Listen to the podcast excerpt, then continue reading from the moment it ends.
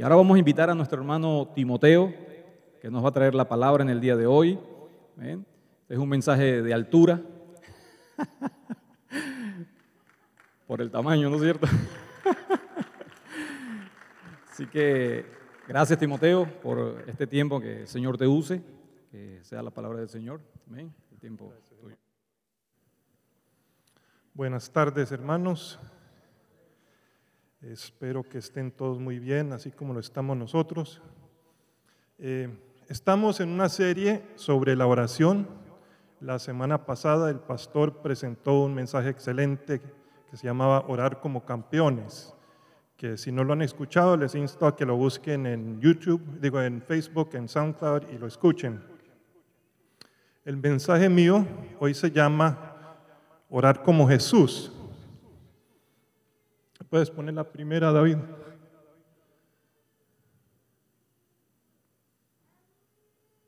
Ahí está. Ahora, el tema de la oración, yo no sé, para mí siempre ha sido como una frustración, tanto orar como escuchar el orar de otros. A veces nos da pena orar en voz alta porque no tenemos las frases elegantes que parecen tener otros, no podemos hablar poéticamente, no se nos ocurre qué decir. A veces da angustia escuchar a otras personas orar porque usan muletas, usan los nombres de Dios como si fueran comas. Eh, a veces se usan frases vacías. Señor, venimos ante ti en este día. Yo no sé por qué decimos en este día si Dios ya sabe qué día es.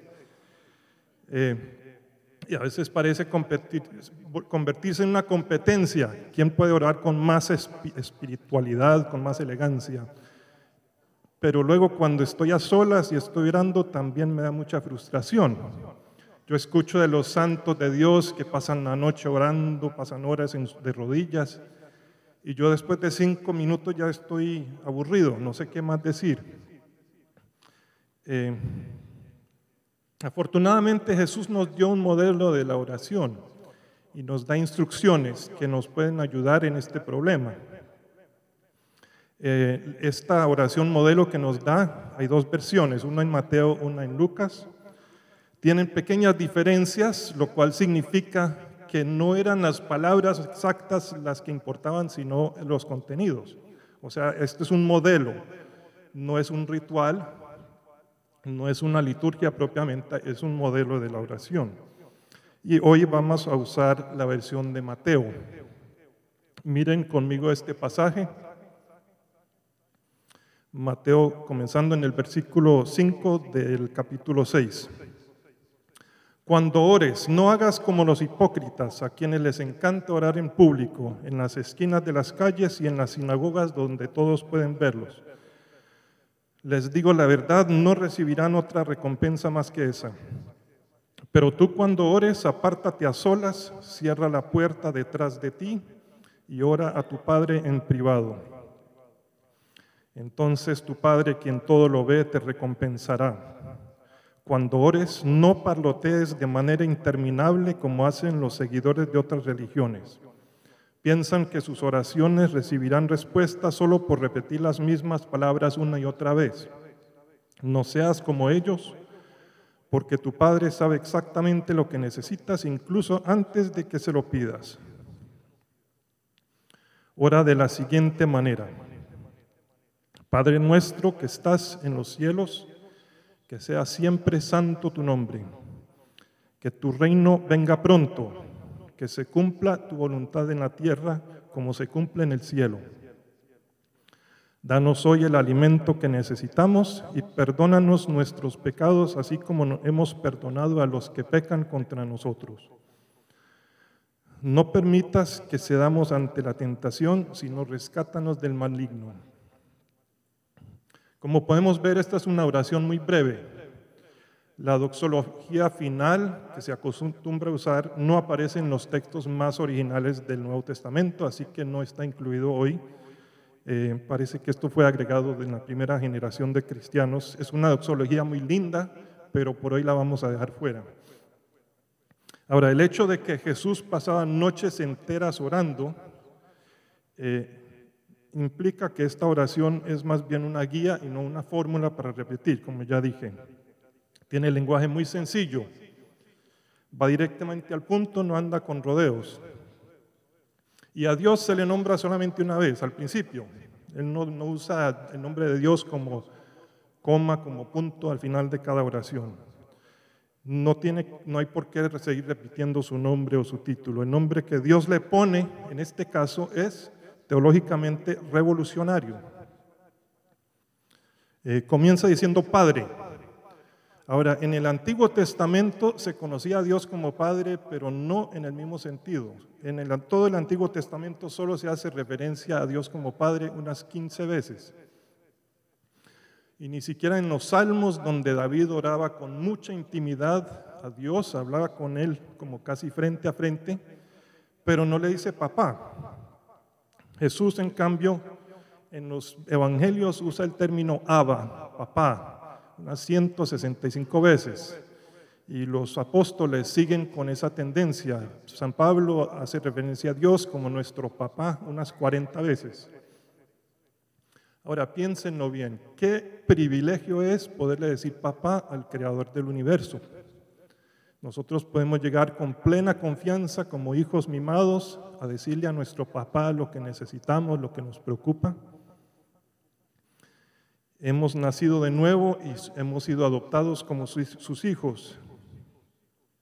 Tenemos el derecho de acercarnos a Él como el hijito que se sube al regazo de su papá para expresarle su amor, sus preocupaciones.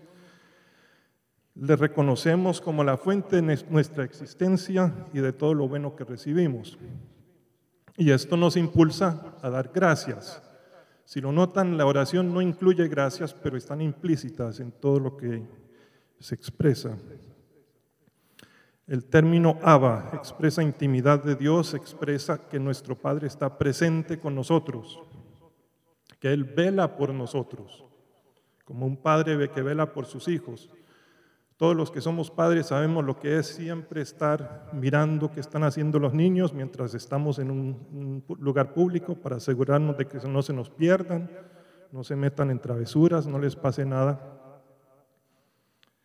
Eh, el término Abba, podemos acercarnos con confianza porque Dios como Padre tiene misericordia de nuestras debilidades y enfermedades.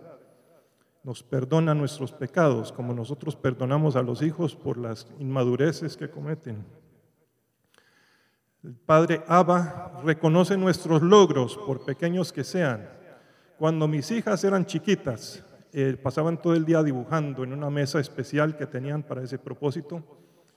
Y claro, traían un dibujo lindo y uno lo ponía en la nevera con un imán y la nevera se llenaba con papeles y hubo que ir reciclando para poder poner los nuevos. Yo me imagino en el cielo una nevera inmensa con los, las cosas que hemos hecho nosotros con toda sinceridad, por mal hechas que sean, y, Dios con mucho orgullo pegándolas ahí en esa nevera con algún tipo de imán espiritual. Nosotros no llegamos ante el máximo juez en esta oración, sino ante nuestro papá. Somos herederos con Cristo de todo lo que es de Dios. En Lucas capítulo 6, versículo 11, Jesús dice, ustedes los que son padres, si sus hijos les piden un pescado, les dan una serpiente en su lugar. O si les piden un huevo, les dan un escorpión. Claro que no. Así que usted, si ustedes, gente pecadora, saben dar buenos regalos a sus hijos, cuanto más su Padre Celestial dará el Espíritu Santo a quienes lo pidan. Sigamos con la segunda palabra, Padre nuestro.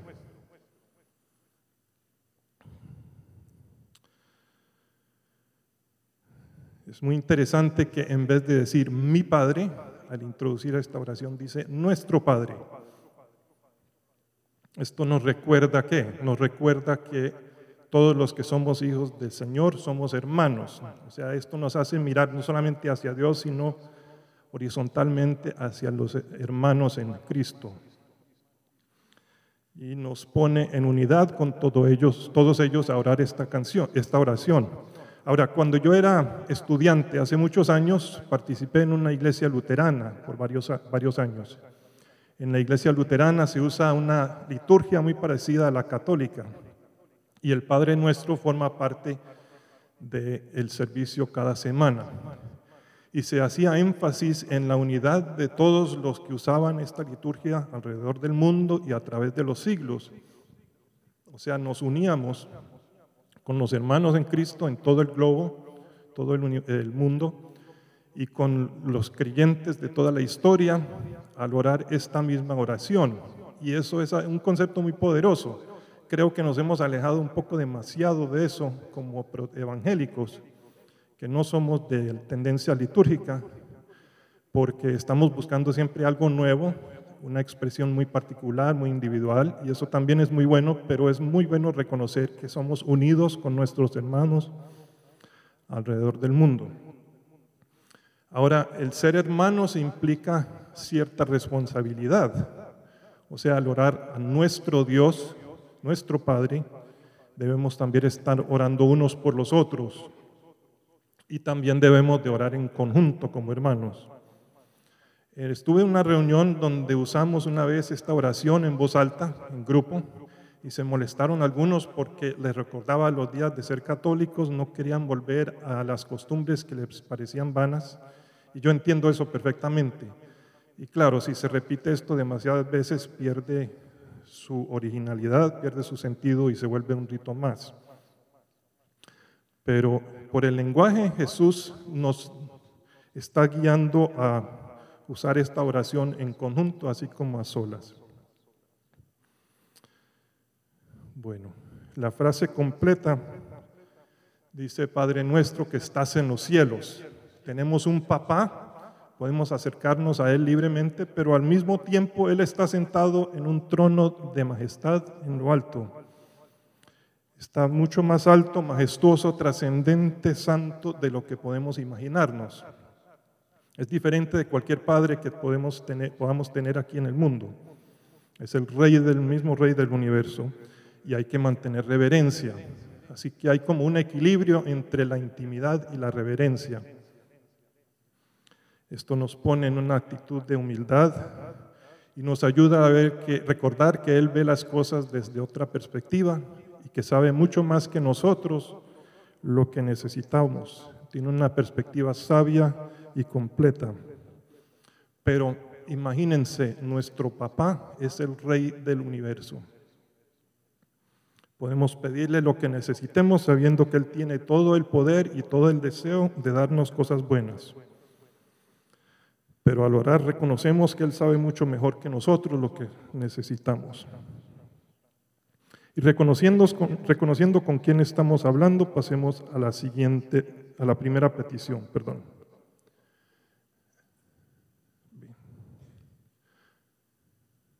Que sea siempre santo tu nombre. Esta es la primera petición. Hay seis peticiones en esta oración, están divididas por tres y tres. Las primeras tres tienen que ver con Dios y las segundas con eh, nosotros y nuestras necesidades. ¿Dónde en la Biblia hemos visto algo similar? Si recuerdan los diez mandamientos, los primeros mandamientos tienen que ver con nuestro respeto hacia Dios. Miremos en Éxodo capítulo 20, no tienen que buscar, pero si quieren lo buscan, voy a leer en voz alta.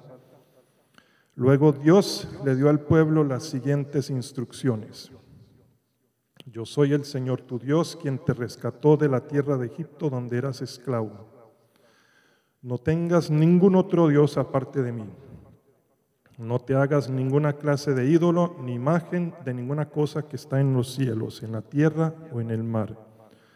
No te inclines ante ellos ni les rindas culto, porque yo, el Señor tu Dios, soy Dios celoso quien no tolerará que entregues tu corazón a otros dioses. No hagas mal uso del nombre del Señor tu Dios. El Señor no te dejará sin castigo si usas mal su nombre. Así que la santificación implica respeto, veneración, poner a Dios en alto, darle su merecido lugar. Y cuando estamos hablando de poner en alto poner, hacer santo el nombre de Dios, estamos hablando de su totalidad, porque su nombre es que lo representa a Él en su totalidad. Así que aquí Jesús nos está recordando ese, ese mandamiento de honrar el nombre de Dios y no usarlo vanamente. Siempre poner en alto a Dios. Al orar esto estamos expresando que nosotros mismos debemos tener celo por la santidad de Dios y debemos levantarlo en nuestros hogares y en nuestros ámbitos de influencia. Ahora, esto implica ser obedientes a Él. Somos criaturas de Él, somos hijos de Él y si Él es santo, nosotros también debemos ser santos. Hemos sido hechos a su imagen, hemos sido transformados de corazón y buscamos que cada aspecto de nuestras vidas se conformen a Él, a su voluntad, cada aspecto de nuestro mundo le dé honra. Y nosotros, como representantes de Dios, embajadores de Cristo, como dice San Pablo, somos sus manos y sus pies en la tierra.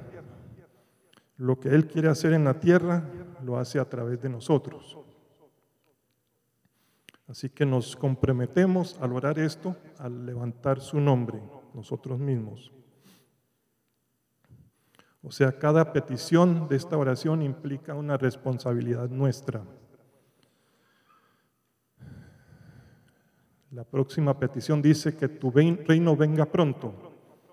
Ahora, yo como buen evangélico crecí con la noción de que el evangelio era se trataba de la muerte y la resurrección de Jesús. Pero si recuerdan, Jesús pasó tres años en su ministerio público anunciando las buenas nuevas y las buenas nuevas que él anunciaban, anunciaba no se trataban tanto de su muerte y resurrección, aunque sí dio algunas pistas al respecto. ¿De qué hablaba Jesús cuando daba las buenas nuevas? Él anunciaba la llegada del reino de Dios. Así como Dios había establecido el reino de Israel, Ahora establecía un reino donde el rey era, el mismo Mesías y no era solamente de Israel, sino que estaba abierto al resto y eventualmente involucraría al resto del mundo. Israel como nación entonces pasaba al segundo plano y Dios sigue con planes para Israel, no los ha abandonado, pero eh, su reino ahora es global, incluye todas las naciones, cada lengua. Dios mismo ha llegado a vivir con su pueblo. Apareció como hombre en la persona de Jesús. Cuando se nos fue Jesús, dejó el Espíritu Santo que reside en cada uno de nosotros. Así que Dios está presente aquí entre nosotros en una forma que no estaba antes de la llegada de Jesús. Ahora, si Jesús ya estableció el reino de Dios, ¿por qué es que seguimos orando para que venga su reino? Hay algunos teólogos que usan la frase ya, pero todavía no, hablando de la naturaleza del reino de Dios y de la obra de Dios en nuestras vidas. Ya hemos sido salvos, pero todavía no estamos salvos por completo. Estamos aquí en este mundo todavía eh, bajo la amenaza de muerte y hasta que no nos rescate completamente eh, no se ha completado la obra de salvación. Ya hemos sido transformados, pero todavía no completamente. Soy nueva criatura, pero mi carne sigue deseando el pecado. Ya está el reino, pero todavía no está completamente hasta que no vuelva Jesús y acabe con el maligno completamente. Y esto es como en la historia de Israel, cuando ocuparon el terreno de Israel, los israelitas llegaron, pero tuvieron que ir conquistando pedazo por pedazo el terreno, erradicando a los habitantes, sacándolos, hasta que ya todo el terreno era completamente de ellos. Se inició el reino, pero la conquista demoró y estamos en una etapa similar. El reino de Dios se extiende por obra de sus hijos, nosotros somos las manos y los pies de Dios aquí en la tierra y el reino se extiende a través de lo que hagamos nosotros en nombre y en voluntad de Dios. Así que al orar esto, nos estamos uniendo con Dios y con su pueblo. Y nos comprometemos a hacer nuestra parte para que se establezca su reino y para que avance. También nos estamos sometiendo a Dios como Rey nuestro. Y recordamos en este proceso que somos ciudadanos primero del cielo, no de la tierra. Y hermanos, esto para mí es un gran alivio cuando miro la situación actual de Estados Unidos cuando miro estas elecciones, que a mí me aterran, me aterran los dos candidatos, yo no, no sé por quién votar porque me dan temor los dos por diferentes razones. Y eh, gracias a Dios la cosa no termina aquí. Soy aquí como residente, pero no como ciudadano. La situación en Colombia es similar ahorita que están enfrentando este proceso de paz. Yo entiendo perfectamente los que dicen sí a la paz porque se busca acabar con un conflicto que lleva 40 años.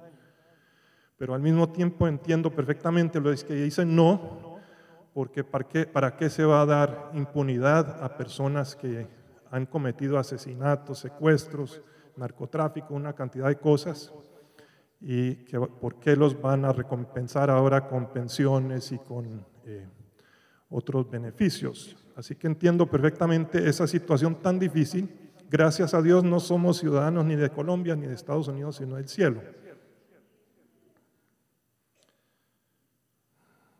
Ahora, ¿qué significa entonces que el reino de Dios se extienda en nuestras vidas?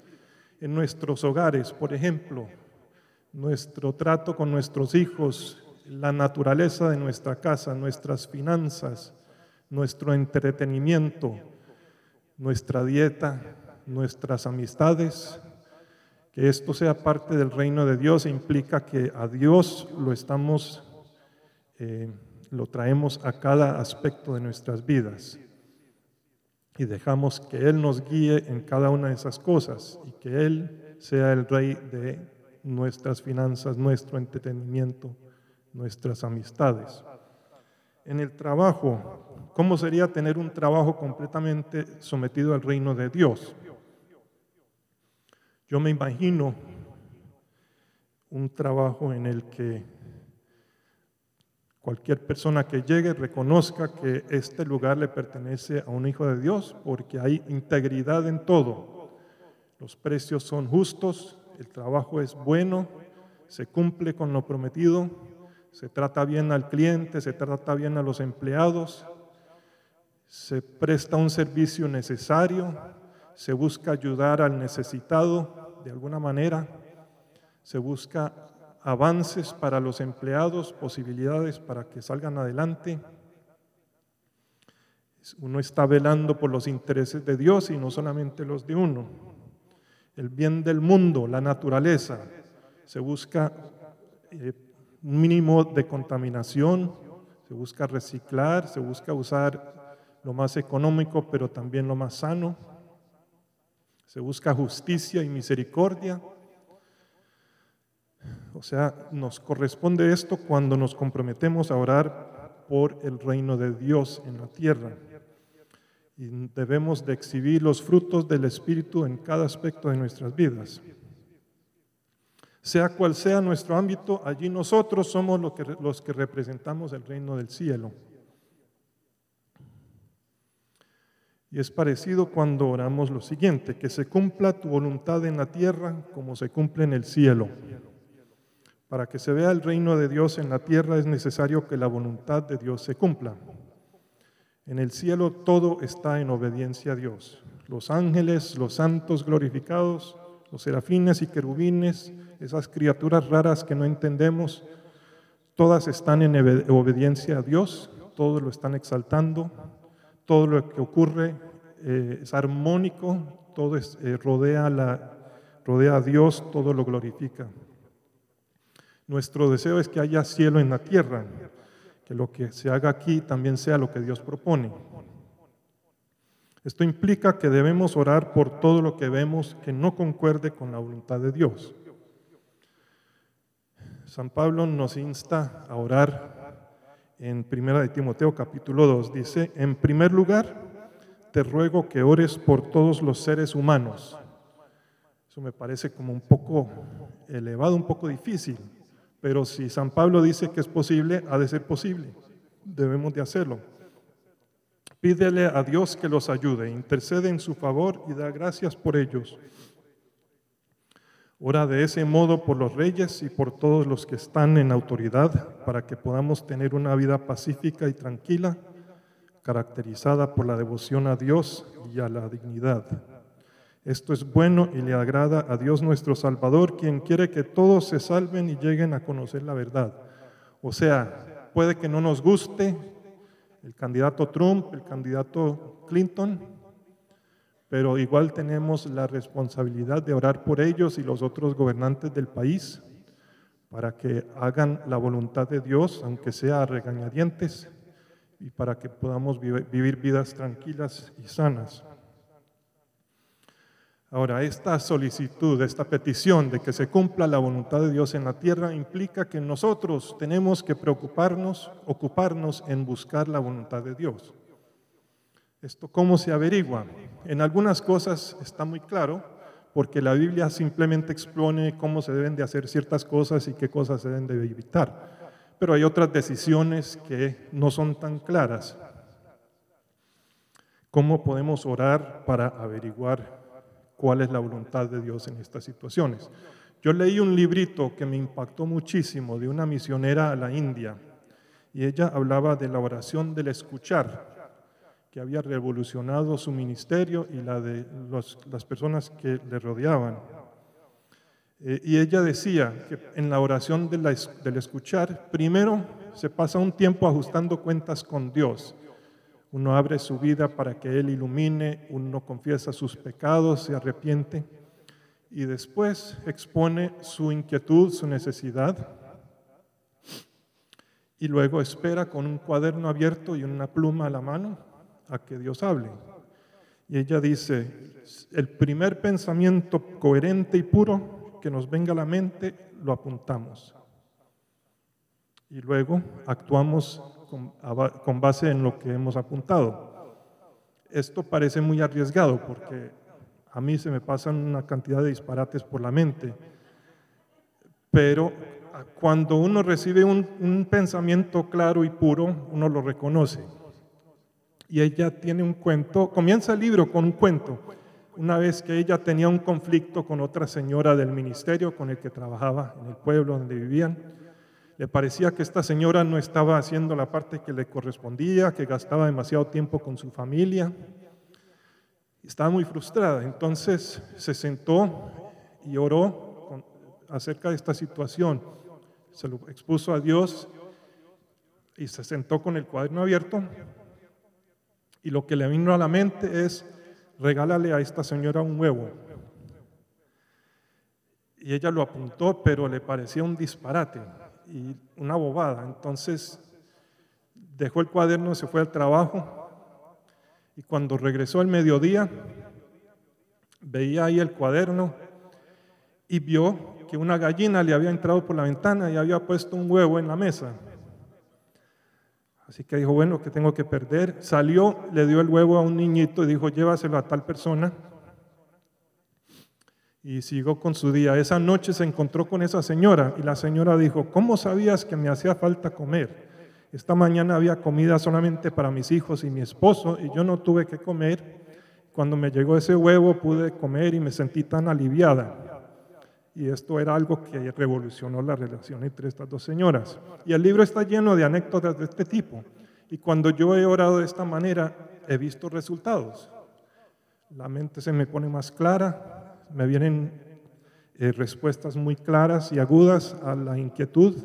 Cuando actúo sobre esas cosas me dan buenos resultados. Así que les insto a que lo, lo prueben. Pedir que se cumpla la voluntad de Dios en la tierra como se cumple en el cielo es abrir una invitación a Dios a que haga su voluntad en nuestras vidas. Abrimos nuestras vidas a su escrutinio para que se corrijan las cosas que no concuerdan con su voluntad. O sea, esto es arriesgado, porque Dios nos va a mostrar cosas que nos incomodan nos va a mostrar cosas de las que nos tenemos que arrepentir, nos va a instar a hacer cosas que son incómodas, como predicar un domingo, eh, pero tenemos que hacer lo que Él nos mande para que se haga aquí la voluntad sobre la tierra. Así que nos disponemos a escuchar y obedecer cuando oramos esta petición. Jesús mismo es el mejor ejemplo de este proceso. Miren lo que él enfrentaba cuando estaba orando en el jardín de Getsemaní. Él ya sabía lo que se le enfrentaba y él lo veía, lo ve de una manera que nosotros no podemos imaginarnos porque él lo ve desde una perspectiva eterna. La carga de todos los pecados sobre sus hombros. Una muerte que es físicamente una tortura, pero también espiritualmente una tortura porque él siente esa carga sobre sus hombros y él lo está viendo y está orando gotas de sangre porque está tan angustiado y le pide a Dios tres veces, Padre mío, si es posible, que pase de mí esta copa de sufrimiento. Sin embargo, que se haga tu voluntad y no la mía. Y lo está haciendo a solas porque sus discípulos no se pueden mantener despiertos para apoyarlo, sino que se quedan dormidos. Él hace esto tres veces y se somete a la voluntad de Dios, llega el traicionero y los, las guardias, los guardias y se lo llevan a pasar por todo este proceso. Así que estas primeras tres peticiones que hemos hecho, que tienen que ver con Dios, representan también compromisos de nuestra parte de hacer que se santifique su nombre, que venga su reino, que se cumpla su voluntad. Parece que Jesús las puso al principio para que nos enfoquemos en Dios antes de que pasemos a nuestras propias preocupaciones. En Mateo 6:33 dice, busquen el reino de Dios por encima de lo demás y lleven una vida justa y Él les dará todo lo que necesiten. Así que las peticiones nuestras van en segundo plano, como es debido. Ahora pasemos entonces a nuestras necesidades expresadas en las otras tres peticiones. Danos hoy el alimento que necesitamos, o tradicionalmente el pan nuestro de cada día. Esta petición la explica Jesús mismo en detalle en ahí en Mateo capítulo 6.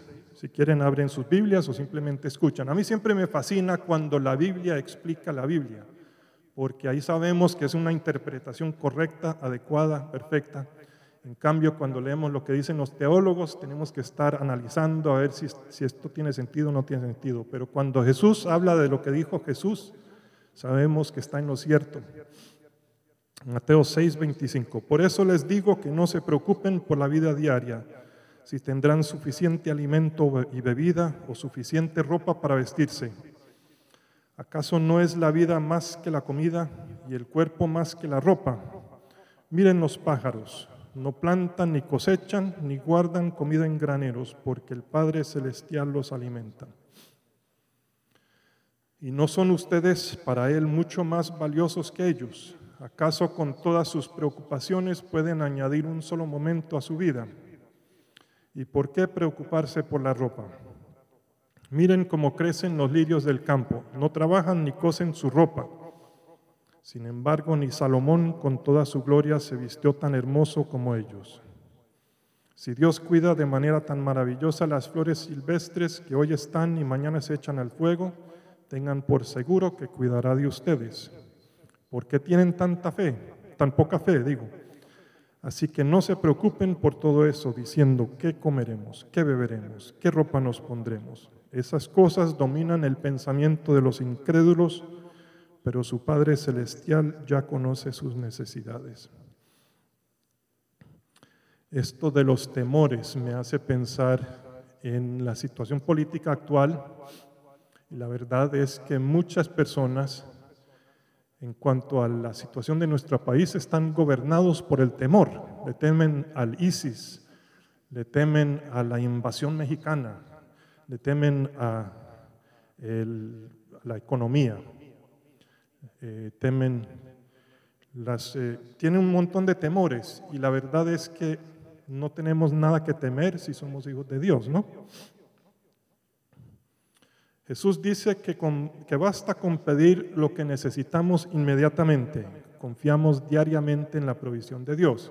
Y está haciendo alusión aquí, cuando el pan nuestro, a la situación de los israelitas en el Éxodo otra vez. Todos los días, si recuerdan, ellos tenían que salir y recoger maná para tener que comer. Y eh, no- el maná no se podía almacenar porque se podría.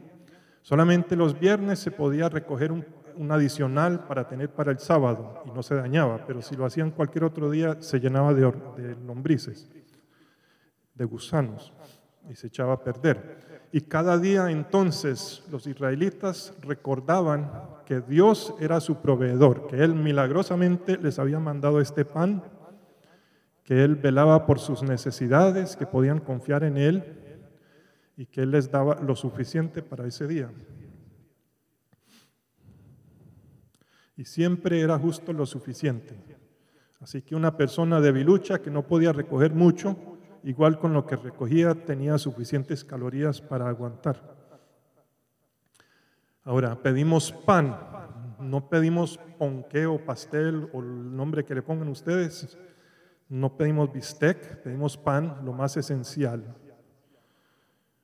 Esto nos enseña a ser sencillos, a distinguir nuestras necesidades de nuestros deseos. Y pueden sustituir arepa o tortilla o lo que prefieran ustedes según su cultura. Pedimos el pan nuestro porque nos toca trabajar para ganar el pan. No es un regalo plenamente, es algo por lo que trabajamos. Y nuestro otra vez es plural, no es mi pan, es nuestro pan. Yo tengo responsabilidad de alimentar también a mis hermanos, a, mis, eh, a mi familia, a velar por las necesidades de las personas que me rodean, si tienen hambre, compartir con ellos y también orar por las necesidades de mis hermanos en Cristo.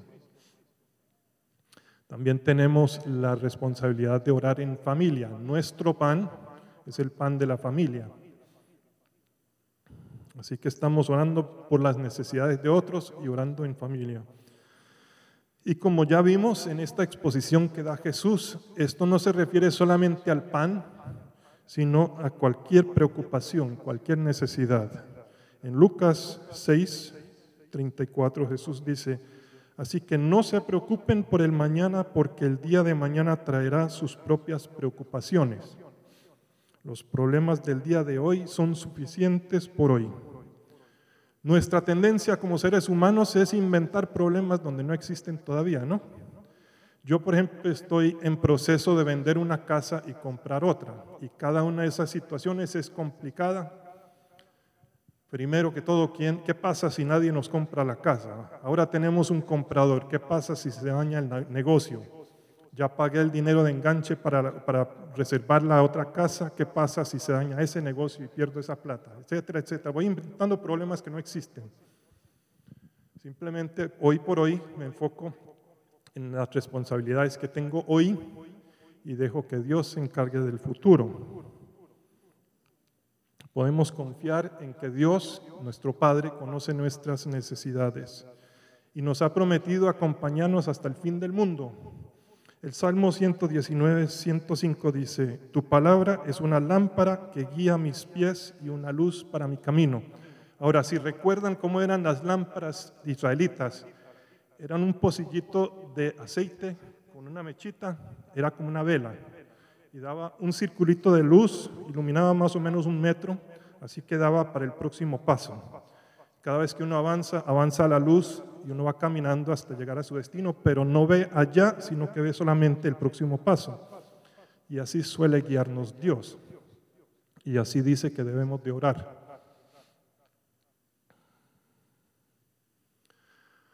Y perdónanos nuestros pecados, así como hemos perdonado a los que pecan contra nosotros.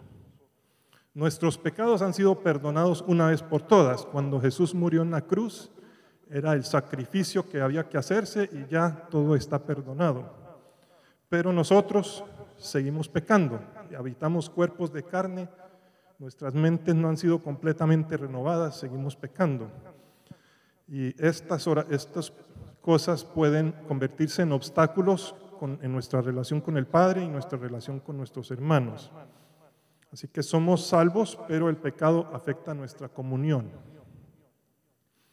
En Juan 3, 13, 10, Jesús hablando con los discípulos, cuando les estaba lavando los pies, recuerda que Pedro dice, bueno, no me laves solamente los pies, sino todo el cuerpo. Y Jesús dijo, una persona que se ha bañado bien no necesita lavarse más que los pies para estar completamente limpia. O sea, además de la salvación, hay un trabajo de mantenimiento. El cambio de aceite. Eh, Jesús habló de esto en el contexto de el perdón. Ah, perdón, no estoy brincando adelante. Entonces nos lavamos los pies por medio de la confesión diaria de pecados y eh, como hemos sido perdonados, nos corresponde perdonar. Recuerden la parábola del deudor, que había sido perdonado sus deudas, pero se rehusó a perdonar a quien le debía plata a él. Esto se da en el contexto de la pregunta de Pedro. Me gusta Pedro porque él es el que dice todo lo que nosotros estamos pensando, pero no nos atrevemos a decir. ¿no? Él dice, Señor, ¿cuántas veces debo perdonar a alguien que peca contra mí? Siete veces. No siete veces, respondió Jesús, sino setenta veces siete.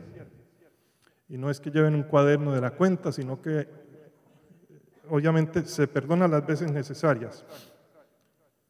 Dice, por lo tanto, el reino del cielo se puede comparar a un rey que decidió poner al día sus cuentas, las cuentas con los siervos que le habían prestado dinero, pedido prestado dinero. En el proceso le trajeron a uno de sus deudores que le debía millones de monedas de plata. No podía pagar, así que su amo ordenó que lo vendieran junto con su esposa, sus hijos y todo lo que poseía para pagar la deuda.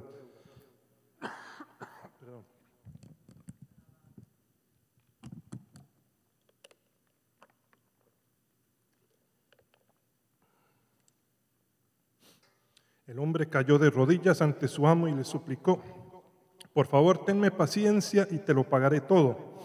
Entonces el amo sintió mucha lástima por él y lo liberó y le perdonó la deuda. Pero cuando el hombre salió,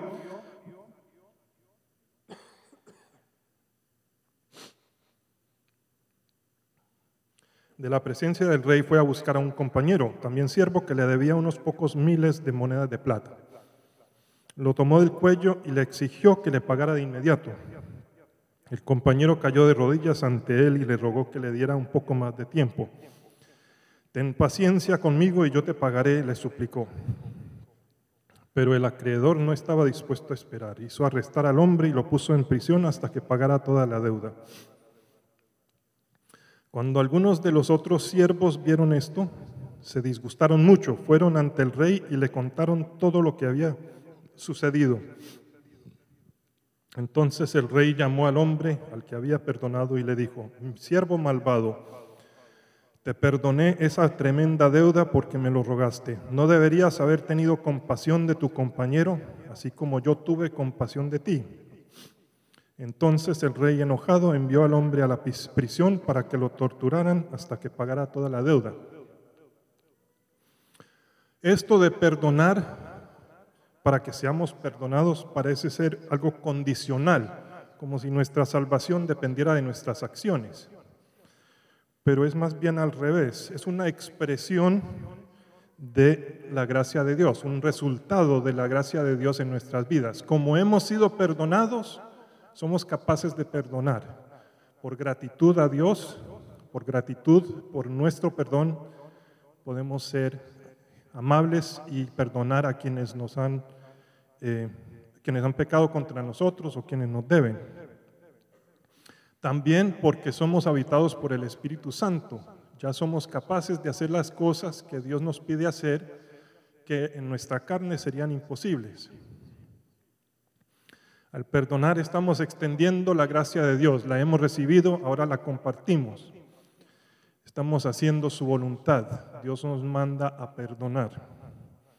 Y el perdón demuestra nuestra fe en la justicia y la provisión de Dios. Digo justicia porque a veces la gente sí merece un castigo, ¿no? Han hecho algo que realmente fue dañino. Pero al perdonar dejamos eso en manos de Dios, que Él disponga, que Él haga lo que necesite hacer, pero ya no es cuestión mía. Y digo provisión porque a veces nos han quitado algo necesario, nos han quitado plata o tiempo y necesitamos eso para eh, nuestras vidas. Pero contamos con la provisión de Dios, nuestro Padre Celestial, y por eso perdonamos. Así que esta es una de las pocas cosas que parecen condicionales en lo que nos manda Jesús, como si nuestra salvación dependiera de ello. Pero te hago la pregunta, si tú no eres capaz de perdonar, examínate, ¿de veras eres hijo de Dios? Creo que es mejor mirarlo de esa manera. No es que no perdonar te quite eso, sino que si no eres capaz, de pronto es que debes examinar tu corazón y ajustar cuentas con Dios. Así que la oración nos recuerda constantemente de esta de que hemos sido perdonados y de que debemos perdonar. Y la última petición dice, no permitas que cedamos ante la tentación, sino rescátanos del maligno. Ahora, Dios no nos tienta. Algunas versiones de la oración parecen indicar que estamos pidiendo que Dios no nos tiente o no nos lleve a la tentación, pero Dios no es capaz de tentarnos. Ahora sí nos pone a veces a la prueba. El mismo Jesús tuvo que pasar por tentación, si recuerdan. Estaba ayunando, el diablo lo llevó, le ofreció varias cosas a cambio de arrodillarse delante de él o de hacer algo exagerado o de hacer un milagro que no era la voluntad de Dios. Y en cada caso Jesús respondió citando las escrituras y negándose a hacer lo que le pedía el diablo. Ahora, si Jesús, nuestro Salvador, ha sido tentado, obviamente nosotros también vamos a enfrentar tentaciones. Y Satanás es el tentador, dice San Pedro en el capítulo 5, versículo 8 de Primera de Pedro, estén alerta, cuídense de su gran enemigo el diablo, porque anda al acecho como un león rugiente buscando a quien devorar. El diablo constantemente busca nuestras debilidades. Él nos conoce bien, nos observa minuciosamente y siempre busca el tendón de Aquiles para ofrecernos algo que nos parece tan delicioso, pero que no está dentro de la voluntad de Dios. Recordemos que Jesús ya venció a Satanás. En San Juan 16, 33 dice, les he dicho todo lo anterior para que en mí tengan paz. Aquí en el mundo tendrán muchas pruebas y tristezas, pero anímense porque yo he vencido al mundo. Y con cada tentación, Dios nos provee protección y nos provee una salida. Primera de Corintios capítulo 10, versículo 12. Si ustedes piensan que están firmes, tengan cuidado de no caer. Las tentaciones que enfrentan en su vida no son distintas de las que otros atraviesan. O sea, si la tentación te parece demasiado, no estás solo, otras personas han pasado por lo mismo. Y Dios es fiel, no permitirá que la tentación sea mayor de lo que puedan soportar. Cuando sean tentados, Él les mostrará una salida para que puedan resistir. Así que con cada tentación hay una salida y tenemos que estar orando constantemente esta petición para que Dios nos libre de las tentaciones. Y dice, no permitas que cedamos, o sea, otra vez en plural, no dice, no permitas que yo no cede, sino no permitas que cedamos. Esto implica, una vez más, que debemos de mirar esto como familia de Dios, apoyarnos en enfrentar las tentaciones, orar unos por otros. Yo necesito orar por mi esposa, por mis hijos, por mis hermanos en Cristo. Quiero que oren por mí. Debemos de estar orando por la iglesia. ¿Cuántas iglesias se han echado a perder porque hubo un pastor que no pudo resistir una tentación? Tenemos que estar apoyando constantemente a nuestros líderes espirituales y también los de la nación. Es muy importante que oremos para que Dios nos libre de la tentación. Este es otro caso de ya, pero todavía no. Jesús ya venció a Satanás, pero Satanás sigue activo. Nosotros somos nuevas criaturas, pero habitando cuerpos de carne que siguen con deseos de pecar. Así que esta petición tiene que ver con honrar el nombre del Padre en nuestras vidas, la llegada de su reino a nuestras vidas y a nuestras circunstancias y el cumplimiento de la voluntad de Dios, por, por nosotros.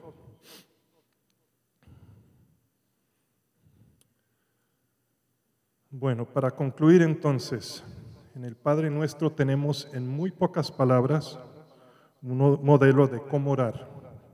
Comenzamos la oración enfocados en la naturaleza de Dios y en cómo debemos relacionarnos con Él. Es nuestro papá en los cielos, al mismo tiempo exaltado y a nuestro alcance. Celamos por su reino y por el cumplimiento de su voluntad en la tierra dependemos de Él para nuestras necesidades diarias. Abrimos nuestras vidas a su escrutinio, pidiendo su perdón de nuestros pecados y buscamos su protección en nuestro diario vivir. Así que lo que les propongo es que tomen esta oración como guía para sus oraciones personales y en familia. Piensen más allá de simplemente la lista de peticiones con las que llegamos eh, constantemente, todos los días. Yo me aburro a veces escuchándome cuando oro de noche con mi esposa, porque son las mismas peticiones una y otra vez. Pero mirando esto ya pienso, puedo tener una vida de oración mucho más amplia, más ambiciosa, porque Dios es capaz de hacer cualquier cosa, es el creador del mundo, es el papá de todos los creyentes. Si todos nos sometemos a su voluntad, se extiende el reino, la iglesia puede hacer cosas asombrosas como han sucedido en el pasado. Así que debemos de orar cosas grandes basadas en esta oración. Bueno, ya para cerrar el sermón, les invito a que oren conmigo como Jesús nos enseñó a orar. Para nuestra comodidad, vamos a incluir las últimas frases, la doxología final, que no deja de ser inspirada por que hubiera sido agregada después. Y esta es la versión Reina Valera de 1960 que seguramente les es familiar. Pongámonos de pie, hermanos. Y oremos en voz alta. Padre nuestro, que estás en los cielos, santificado sea tu nombre. Venga tu reino. Hágase tu voluntad como en el cielo, así también en la tierra. El pan nuestro de cada día, dánoslo hoy y perdónanos nuestras deudas como también nosotros perdonamos a nuestros deudores. Y no nos metas en tentación, mas líbranos del mal, porque tuyo es el reino y el poder y la gloria por todos los siglos. Amén.